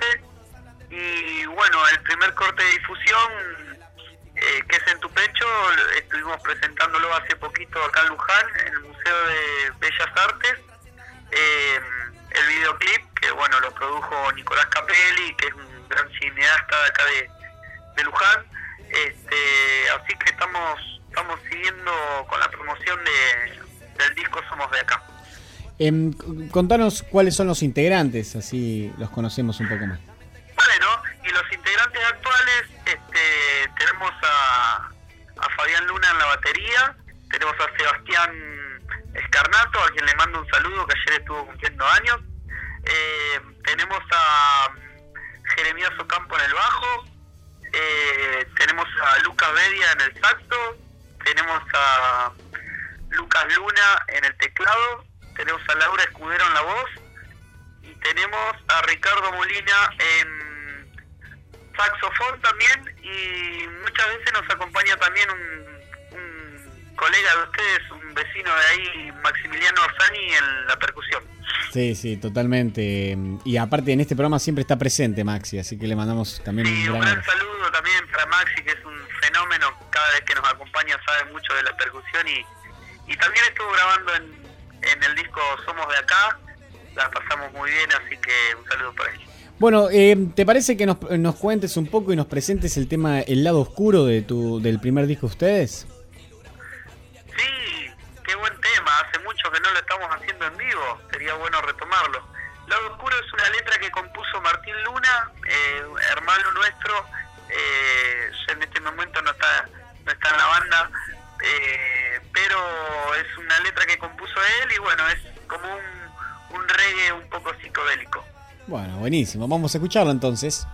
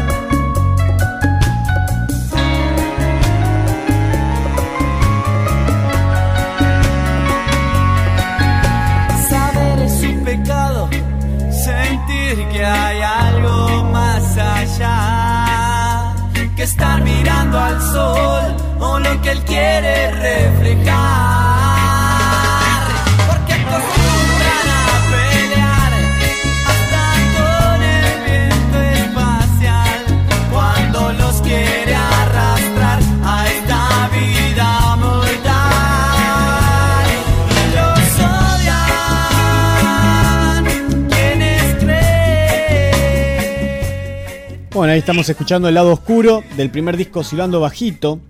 Em, ¿Cómo vienen ahora las presentaciones de, la banda? ¿En qué, ¿En qué lugares van a estar tocando? ¿Cómo, ¿Cómo tienen planeado las próximas fechas?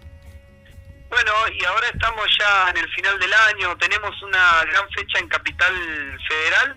El 18 de noviembre vamos a estar tocando en Palermo, en Maquena. Ahí vamos a estar presentando el, el videoclip en tu pecho junto a otra banda amiga que se llama Kenek, eh, que también va a estar presentando su videoclip. Así que el 18 de noviembre a las 21 horas vamos a estar tocando en Maquena. ¿Cómo? Y después tenemos, sí, y después tenemos otra fecha el 3 de diciembre que vamos a cerrar acá en Luján, el cierre de año en Luján. Vamos a estar tocando junto a los amigos de allá también de Giles, de Duela 16, Candombe Mm. Eh, junto a Sonora Marta la Reina, junto a Mauricio Milionanza, junto a Hernán Rebotaro, vamos a estar cerrando el año en el Club de los Abuelos. El 3 de diciembre también en las 21 horas. Ah, mira qué linda fecha esa, ¿eh? para bailar todo. es una hermosa fecha, sí, estamos programando un cierre a toda orquesta con, con, una especie de, fiesta alternatina, le llamamos a la, a la fecha, este, y para bailar, para reír, para pensar, para para disfrutar de un servicio de cantina también, así que para toda la gente de allá de Giles que quiera acercarse va a ser una, una linda oportunidad. Buenísimo. Ahí en Duela 16 también toca otro, bueno, hay varios que tocan a San Andrés Giles, pero también está Pablo Logioco que toca con esa banda y eh, le hemos visto Duela 16 y realmente también son bárbaros tocando, mueven gente y mueve mucho el ritmo. Sí, la verdad que los chicos con este, con el correr de los años hemos ido creciendo en los dos proyectos, tanto Milvares como Duele 16, muchísimo. Y tenemos muchos amigos ahí en, en la banda, de hecho eh, Fabián que es el baterista, como Laura, están participando también de Duela, así que estamos ahí. Déjame hacer una, una mención especial para un gran amigo que se que bueno se nos ha ido hace unos días, para Walter, este seguramente saludo para su familia y bueno, lo, sentimos mucho. Este, y bueno, siempre estamos conmocionados por eso y, y bueno, y queremos ver esta posibilidad de poder volver a reencontrarnos con los chicos con el candombe. Así que nada, a, a Maxi Logioco también lo, lo tenemos muy muy siempre a, a, buen... Eh, lo tenemos siempre acá con nosotros, porque la verdad que estuvimos el otro día y bueno, queremos seguir haciendo cosas con la música. Claro que sí, claro que sí. También nos sumamos a esto que nombraba vos de Walter. Eh, ¿Cómo ves la escena un poco de, la música que hacen ustedes y en sí del rock, del reggae, de este, de esto, como decías vos, también de lo latino, en esta zona, en la zona este, Luján, por ahí, Jauregui, en alrededores? ¿Cómo lo recibe la gente? ¿Cómo lo vive? ¿Hay espacios para tocar? Bueno, mira, el tema de los espacios se ha ido abriendo en los últimos años, la verdad que bastante positivo.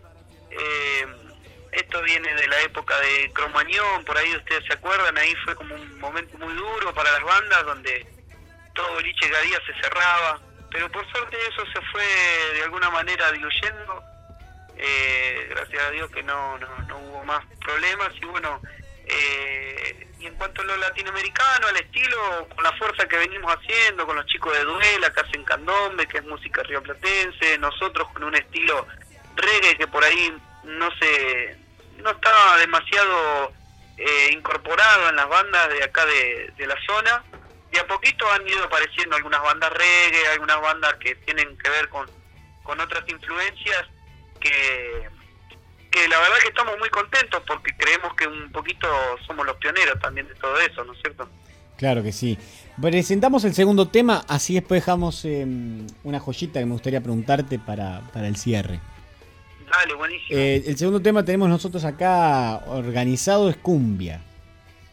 Bueno, sí, ahí, mira, justamente no hay casualidades. Un homenaje que quisimos hacer a la, a la cumbia colombiana como un ritmo latinoamericano y da la casualidad que el 3 de diciembre vamos a estar cerrando con una banda de cumbia colombiana en serio, como Sonora Marta la Reina. Así que vamos con cumbia. Buenísimo, vamos a escucharlo.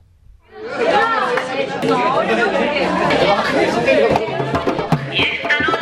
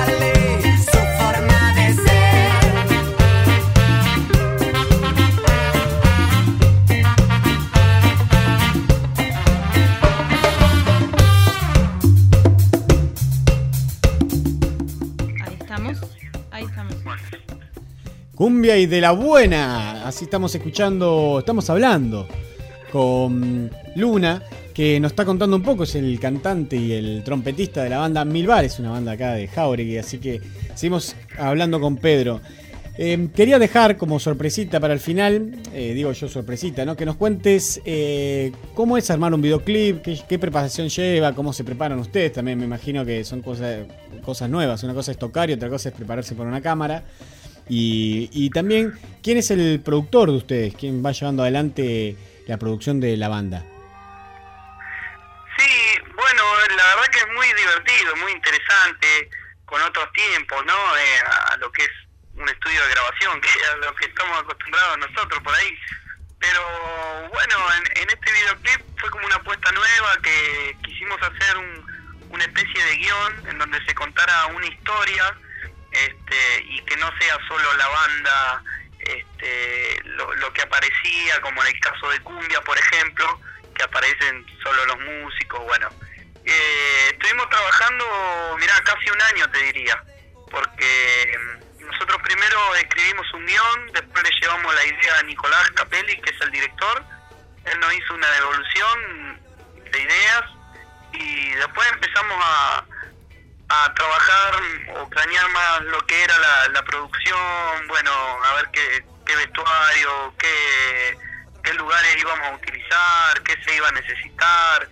Y lo que es el- la filmación, bueno, por suerte lo pudimos hacer bastante rápido, si bien tuvimos algunos inconvenientes con cambio de fecha porque no llovía y como estábamos laburando al exterior, este, se complicaba un poquito, pero pero bueno, fue muy, muy divertido, la verdad que... Y la producción la hacemos en general, con los chicos de la banda, más el director, que es cine, que la verdad que Nicolás es un fenómeno que nos, nos orientó todo el tiempo. Obviamente hay gente que nos ayuda, está Candela que nos ayuda, siempre eh, hay chicos que se dedicaron hasta hasta el maquillaje, te diría, mira, así que estuvo muy divertido. El, el, el último disco puede ser que haya sido producido por Adrián Meli. Claro, y el último disco que Somos de Acá lo produjo Adrián Meli, que es el trompetista de Non Paliese.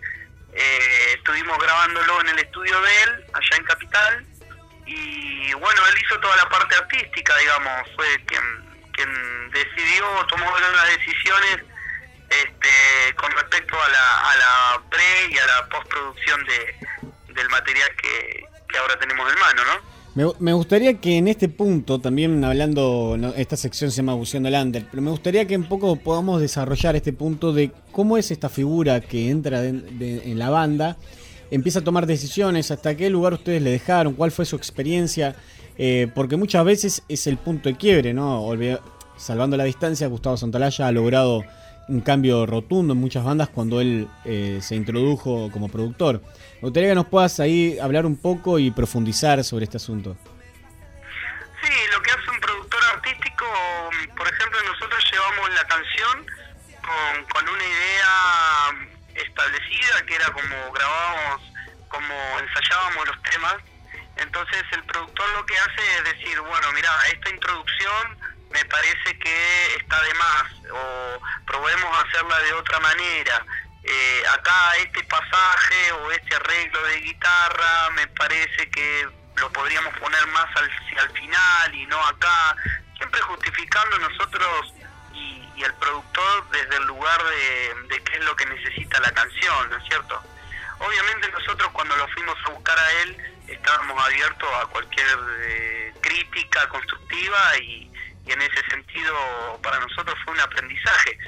Así que nada, estar abiertos también a aprender una forma de, componer, porque de hecho nos, nos volvimos a nuestra, a nuestra casa, digamos, por decirlo de alguna manera, con, con una idea mucho más clara de, cómo producir una canción, ¿no es cierto?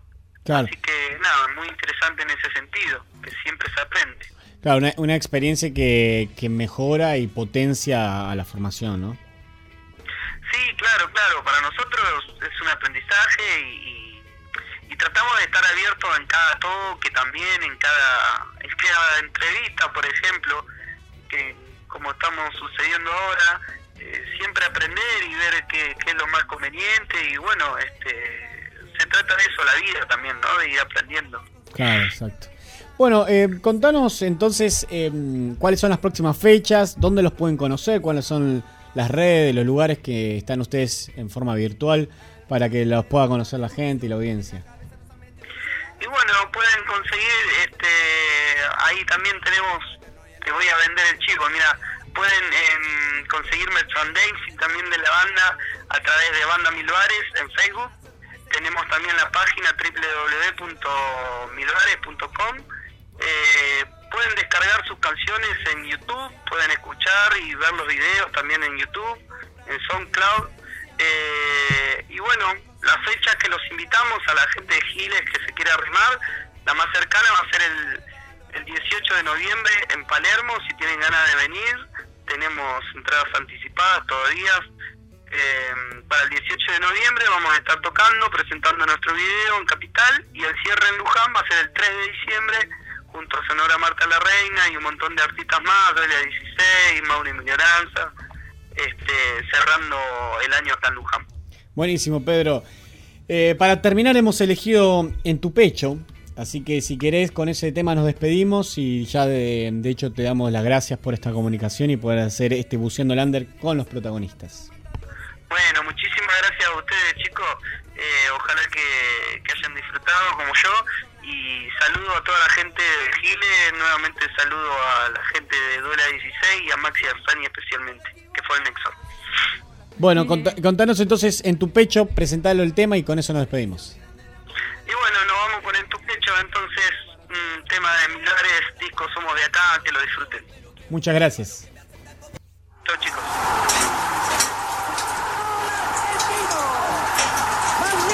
que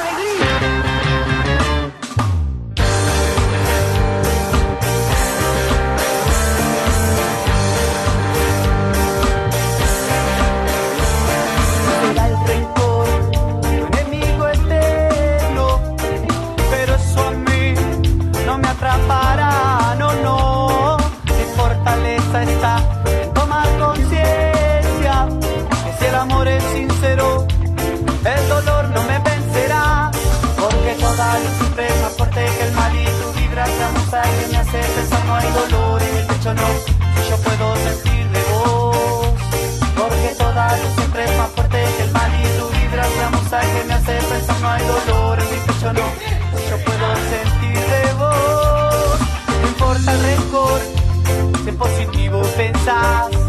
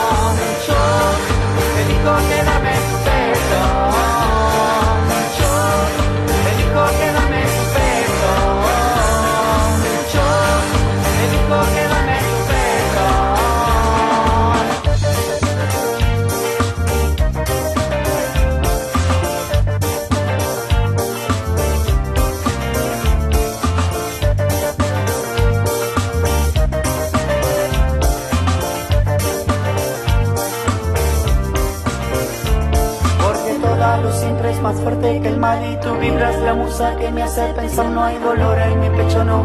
Si yo puedo sentir de vos. Porque toda luz siempre es más fuerte que el mal y tú vibras la musa que me hace pensar no hay dolor en mi pecho no. Si yo puedo sentir de vos. No importa el rencor de positivo pensar. Brilla como el sol si es tu forma de andar. Que en esta vida es tan poco lo que te llevas por te eso me quedo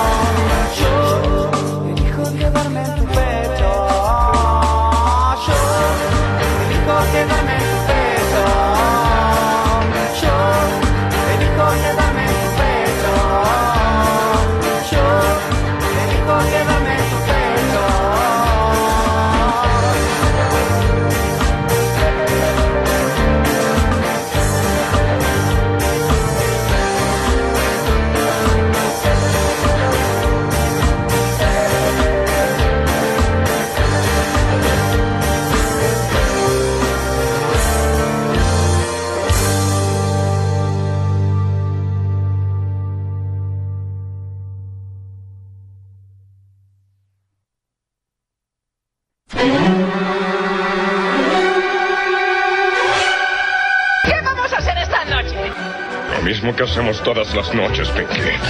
Tratar de conquistar al mundo.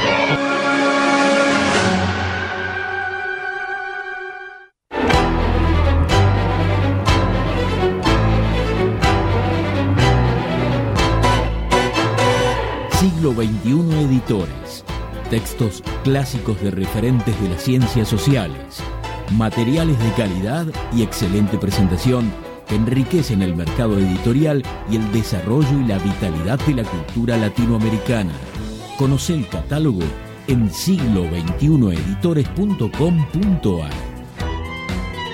Todos podemos transitar por los caminos del arte y la cultura. La Dirección de Cultura y Turismo de la Municipalidad de San Andrés de Giles te invita a participar de talleres gratuitos en barrios y en localidades, muestras, certámenes literarios de cuento y poesía, salones de pintura, obras de teatro, conciertos, ferias y que visites el Museo de la Familia Gilense. Acércate al Centro Municipal de Cultura en Rivadavia 752 o al Complejo Municipal Museográfico y Cultural, Mitre y 25 de Mayo. Búscanos en Face como Dirección de Cultura y Turismo SAG. Sintiendo tu pulso, caminamos con vos. 80 Mundos, agencia de viajes. Somos una pequeña empresa que desde 1996 trabajamos en la promoción de viajes y turismo, generando y valorando la confianza con nuestros clientes. Nuestra casa central está ubicada en San Andrés de Giles, en Alcina 432, teléfono 02325 440741. También estamos en San Antonio de Areco y en Capital Federal. Visita nuestro sitio www.80mundos.tour.ar y conoce nuestras propuestas. 80 Mundos, agencia de viajes. Frigorífico Constanzo, verdaderamente del campo a su mesa. Tenemos los mejores cortes de cerdo, lechón, cordero, chivito y todos los productos de granja. Visita nuestros locales en San Andrés de Giles, Rivadavia y Suero, en Mercedes, Avenida 17 entre 26 y 28, en Luján, Avenida Carlos Pellegrini 1371. Buscanos en Facebook y conocen nuestras ofertas. Frigorífico Costanzo, verdaderamente del campo a su mesa. Acércate a la experiencia DirecTV con CG Comunicaciones. Con DirecTV podés disfrutar de la cobertura más completa de las mejores ligas de fútbol del mundo. Llegamos a todos lados, más de 54 canales en HD. Podés mirar online lo mejor de DirecTV, donde y cuando quieras desde tu computadora, tablet o teléfono celular. Además, podés grabar en vivo todos tus programas favoritos. DirecTV tiene la mejor imagen y el mejor sonido. Comunicate al teléfono 02325 1568 5085 o 02325 44 26 14. Visita nuestro local en Rivadavia 674 San Andrés de Giles. También somos agente oficial de Movistar. Acércate y conoce a CG Comunicaciones. Gastaldi, todo para el campo y la construcción. Somos una empresa familiar con 45 años de experiencia aportando calidad, diseño y servicio. Visita nuestro sitio en www.egastaldi.com.ar. Contactanos a los teléfonos 02325 44 36 75. Experiencia, asesoramiento integral, personal capacitado, envíos a domicilio, el mejor precio y calidad del mercado. Gastaldi, Campo y Construcción. Surtectura Estudio de Arquitectura. Te acompañamos en la búsqueda de las diferentes maneras de vivir tu lugar en continuo diseño de tus propias formas. Conocenos en surtectura.com.ar. Teléfono 02325 40 54 10 o visitanos en Chacabuco 554 San Andrés de Giles, provincia de Buenos Aires, Argentina. Surtectura Estudio. La arquitectura como un sendero compartido para la construcción de lugares. Pinturerías del Carmen. En Pinturerías del Carmen podés encontrar la más completa línea de productos del mercado para que puedas darle a tu casa toda la vida y el color que deseas. Línea látex, impermeabilizantes, techo, reboque plástico, colocación y reparación de vidrios. Te ofrecemos también productos especializados para el automotor, la industria y construcción en seco. Y por supuesto, las mejores herramientas con una amplia gama en marcas como Plaggy Decker, Dogo Empagio, Maer Mota. Acércate a tu sucursal más cercana. En San Andrés de Giles, San Martín 982 y en San Martín 985.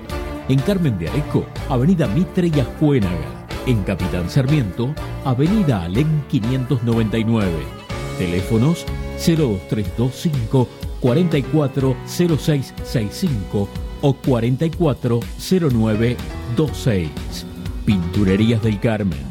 Desde 1977 atendiendo con responsabilidad, transparencia y honestidad a sus clientes. Verónica Peloy, abogada, civil, familia, sucesiones, daños, comercial, sociedades, días y horarios de atención, lunes, miércoles y viernes, de 17.30 a 20 en Sarmiento 221. Teléfono 02325 1565 0240. Verónica Peloy, abogada. Más limpio. Te presentamos una nueva manera de cuidar la higiene de tu hogar protegiendo al medio ambiente. Más limpio.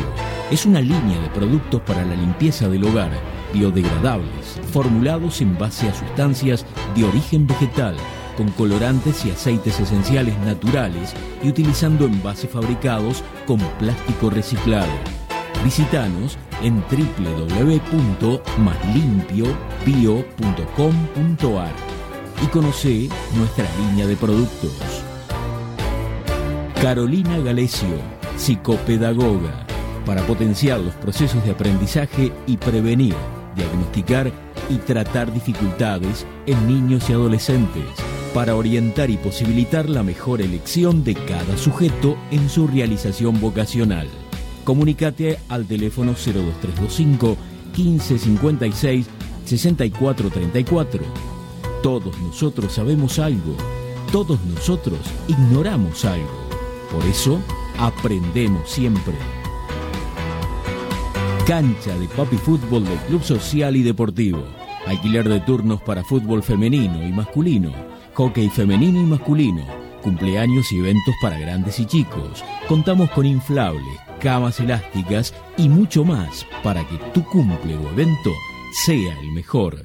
Llámanos al 02325 1556 0079 o acércate a Moreno 165.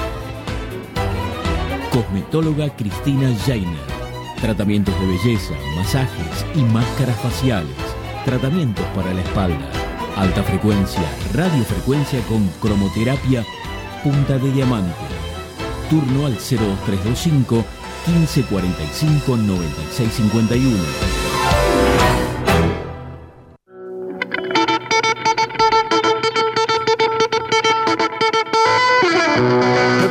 Sentido cortarse una pierna para venderla y después comprarse zapatos. Por eso, a ustedes, mis queridos caníbales, les digo a tratarse con amor, atenta a la neurona, a seguir laburando, a gozar de las cosas lindas, incluida la democracia. Mientras tanto, verbú con papritas aquí. Y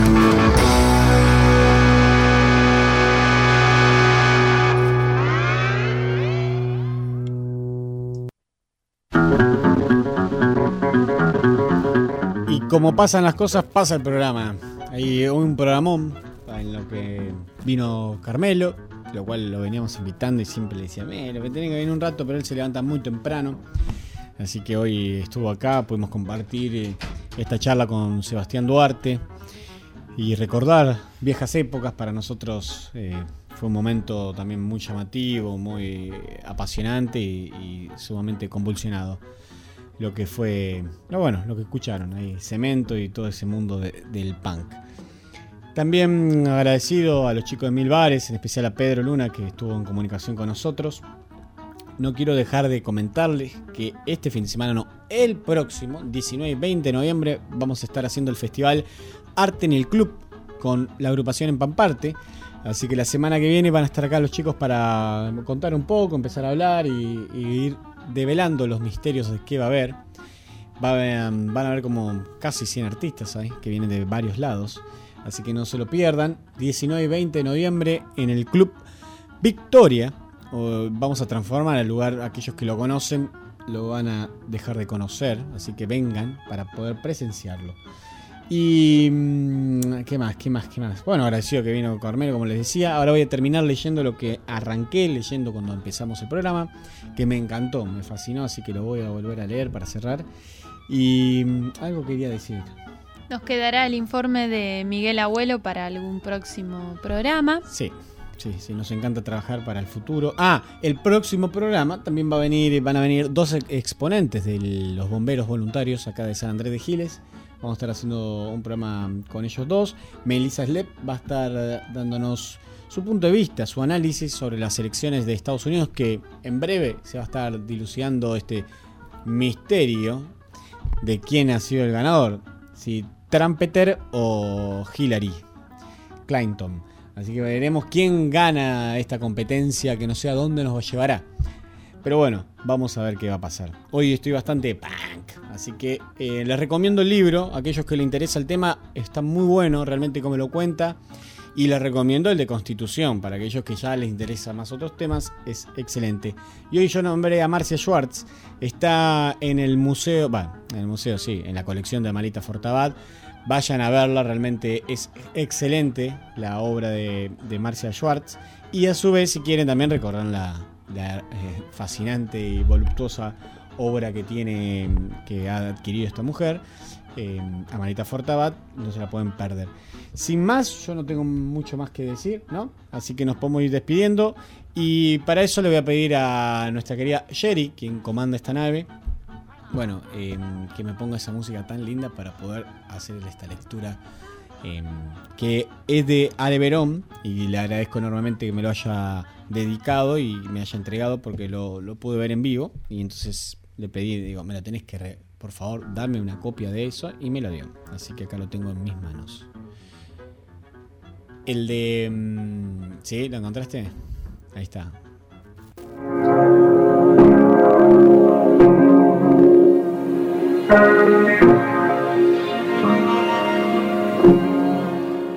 Estoy en el miedo, entre la espada y la espada, en miedo del horizonte. Soy un horizonte que tiembla, un electrocardio horizonte. El amanecer es mi corazón. Estoy parado en miedo de la vida y aquí me siento muy, muy mal, rodeado de caretas, gente paraguas, gente careta. La careta es un paraguas para las lágrimas y hace rato que no puedo largarme a llover. Es de noche y estoy en el miedo del campo del desconcierto. Para lucir la luna se come a las sombras, por eso engorda cada noche más. Estoy en el miedo de un viaje a la luna, entre la espalda y la espalda. El grito no hace eco. Me partiste al miedo. Estoy en el miedo de la gente, en miedo del pogo, donde no puedo encontrarte a los ojos. Pero qué ganas de arte, qué ganas de arte por la boca, arte por la cola, arte por los niños del más allá. Yo solo quiero arte un beso. Estoy en el miedo. Una de las cosas que dijiste me parece muy acertada, aventurero, porque yo creo que esta vida es una saga, es una gran aventura y hace falta mucho valor para vivirla profundamente, o si no me quedo quieto en una esquina, me caso con la primera que conozco, me hago solamente de un club de fútbol, voto siempre a la derecha o a la izquierda y se acabó. ¡La puta! ¡Que vale la pena estar vivo! Hasta el próximo martes con más Estado Beta. ¡Seamos libres! ¡Que lo demás no importa nada!